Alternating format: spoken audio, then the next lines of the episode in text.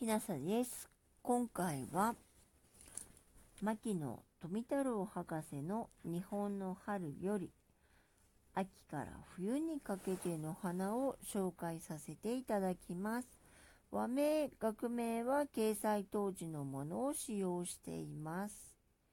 現代の人権意識からは不適切と思われる表現がありますが、執筆当時の時代背景、文章の性質及び筆者が他界していることなどに鑑み、原文のままとしています。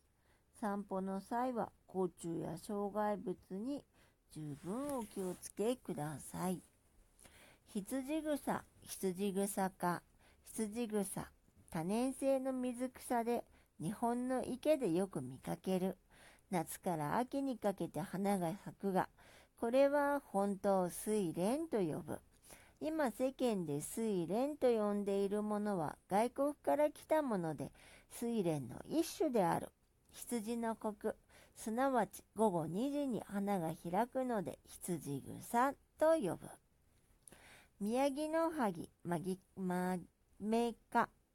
宮城の萩、山萩とは別種で、山にある原種は枝が上に立っている。庭に植えられているのはしなやかで花がきれいに派手やかにつく。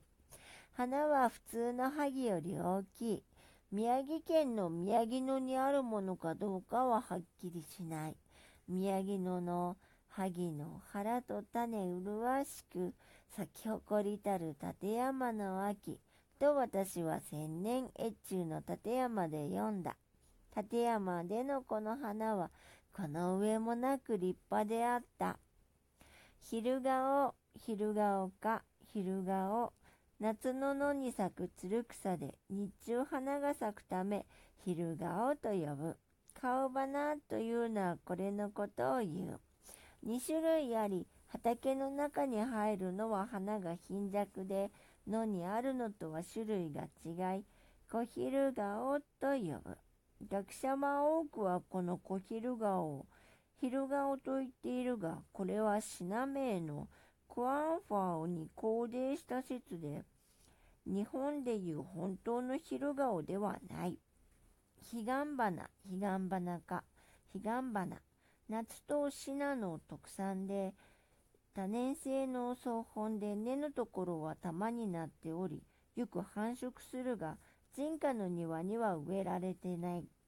独創方言が多く、万樹シャゲ、シビトバナ、キツネの松明などで10月頃に咲くが、花が澄んだ後に葉が出るため、花水、花水の名もある。えー、っと、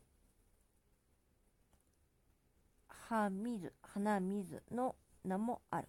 今では玉からは弁でんぷんを取る。万葉集には一詩というのがあるが、これのことだと思う。今回はここまでです。牧野富太郎日本の花より秋から冬にかけてのお花羊草などを紹介させていただきました。和名、学名は掲載当時のものを使用しています。現代の人権意識からは不適切と思われる表現がありますが、執筆当時の時代背景、文章の性質及び著者が他界していることなどに鑑み原文のままとしています。散歩の際は交通や障害物に十分お気をつけください。出典美しい暮らしの手帳1951年第1世紀第11号第13号もしあなたが聞いていらっしゃるのが夜でしたらよく眠れますようにおやすみなさい。